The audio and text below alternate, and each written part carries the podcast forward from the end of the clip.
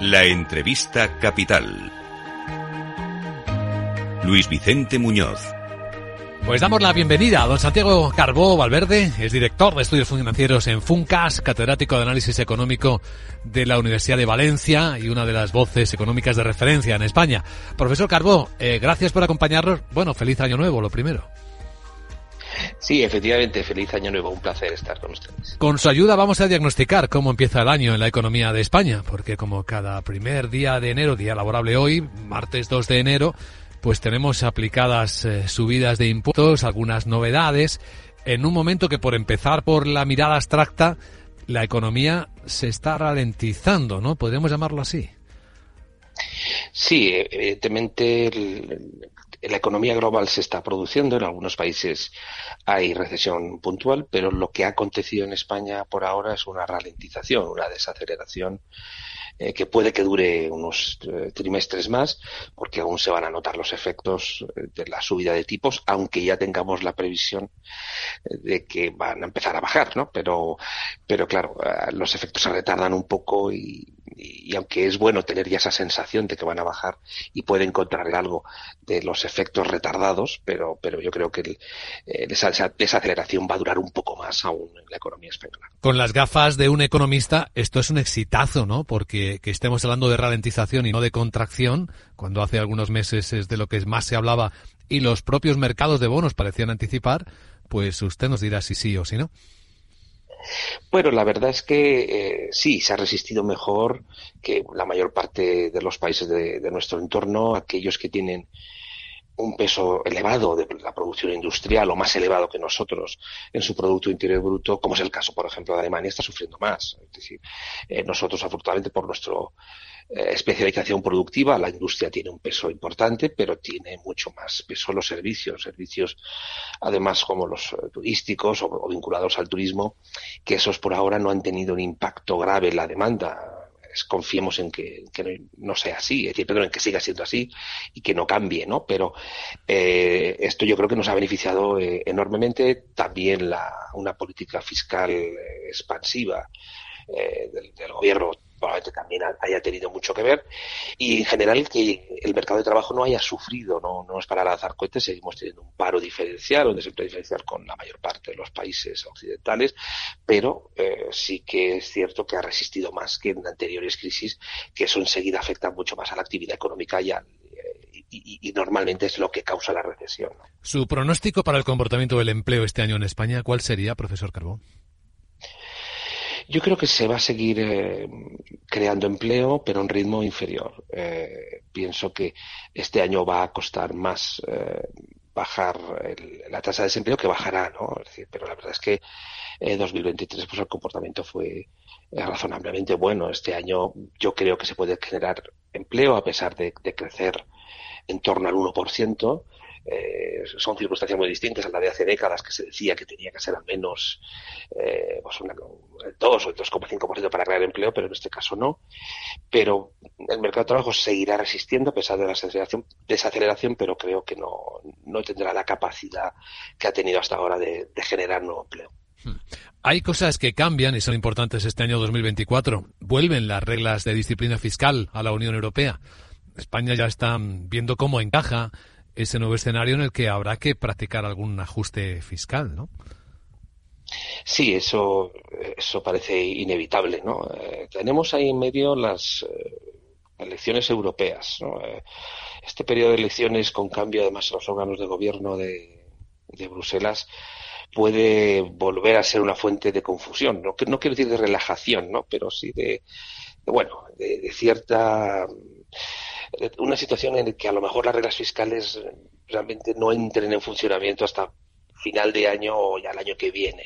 Eh, ¿Por qué digo esto? Porque, bueno, al final, en la política, eh, sobre todo cuando hay elecciones, se, enfrentan posiciones distintas y habrá posiciones favorables a estas reglas fiscales y otras que no. Y al final, a veces el resultado es que se demora un poco ese proceso o al menos no se nota que sea tan efectivo como cuando ya está uno asentado en el ciclo electoral. Entonces, pues bueno, evidentemente España tiene que empezar a buscar soluciones para, para poder hacer frente a esas reglas fiscales que por supuesto a nosotros nos obligan también.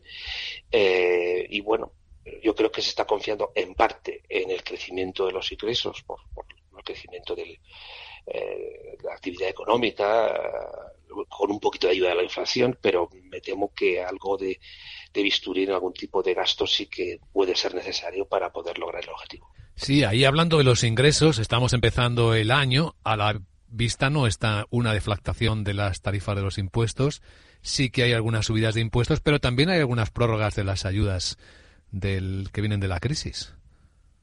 Sí, efectivamente, esto es un, gasto elevado. Yo creo que eh, sería bueno sobre todo si la inflación eh, sigue moderándose o sigue en este entorno, eh, una vez ya pasado todos los efectos del, COVID, este vamos a hacer en breve cuatro años, creo que habría sido bueno mantener ayudas a los, a los más vulnerables, ¿no? Entre otras cosas porque te obligan esas reglas fiscales a, tener un poco de bisturí. Entonces, si mantienes determinadas ayudas, no quieres corregir otras tendencias en el gasto público, pues, pues lógicamente vas a tener más dificultades para, em, para reducir ese, ese déficit público y desde luego vas a confiarlo todo a que los ingresos sean los que te apoyen, ¿no? Eh, y bueno, siempre tiene sus riesgos, ¿no? Evidentemente, eh, a nadie le gusta que, se recorten determinados gastos, gasto social, pero seguro que hay margen de maniobra para, eh, para poder cumplir con estas reglas fiscales, también aportando algo en, lo que es eh, un menor gasto o un crecimiento menor de determinados gastos. Hoy también suben cotizaciones empresariales a la seguridad social. ¿Cómo empiezan las empresas el año? Porque da la impresión de que se sigue mirando mucho a las grandes, pero las pymes no están en muy buenas condiciones. Tienen dificultades, por ejemplo, para actualizar los salarios. Sí, evidentemente muchas de las decisiones que se han aplicado eh, a escala macroeconómica pues podrían tener sentido, sobre todo a lo mejor al principio cuando hace cinco o seis años se, aumentó el salario mínimo, etcétera, pero haberlo continuado varias veces desde aquel momento, además de otras medidas, pues evidentemente a las pequeñas y medianas empresas. Y sobre todo aquellas que a lo mejor están en entornos, porque siempre pensamos en Madrid, en Barcelona, en las grandes capitales, pero hay pymes que trabajan en entornos en los que realmente eh, un crecimiento de los salarios mínimos les impacta la viabilidad de las, de las empresas, ¿no? Eh, teniendo ya otros problemas, ¿no? Porque yo creo que eh, ya esto es un tema recurrente en los, la economía española tiene un problema de la dimensión de las empresas y sería bueno que hubiera una cierta reflexión, ¿no? El ámbito del Ministerio de Economía o del ámbito que sea oportuno para decir, bueno, ¿qué se puede hacer para apoyar un poco el crecimiento de, las, em, de estas empresas más pequeñas? Porque les ayudará a ser más competitivas y también eh, a resistir mejor eh, pues las crisis y sobre todo aumentar la productividad del país. ¿no?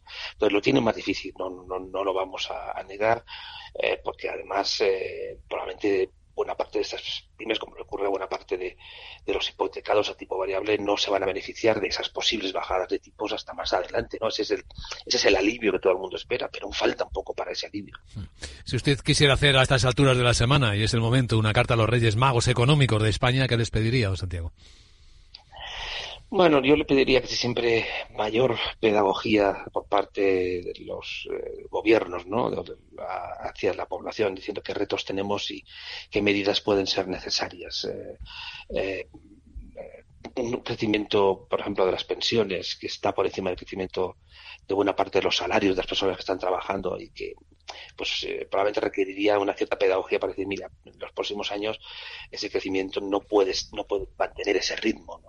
Esto es un ejemplo solo, ¿no? Es decir, eh, pero haría falta un poco de pedagogía para decir, tenemos que tener algunos pequeños sacrificios, no enormes, porque evidentemente los enormes lo que traen son eh, crisis sociales, para poder aumentar la productividad, para poder aumentar el bienestar del conjunto de la sociedad. Y yo creo que eso está faltando.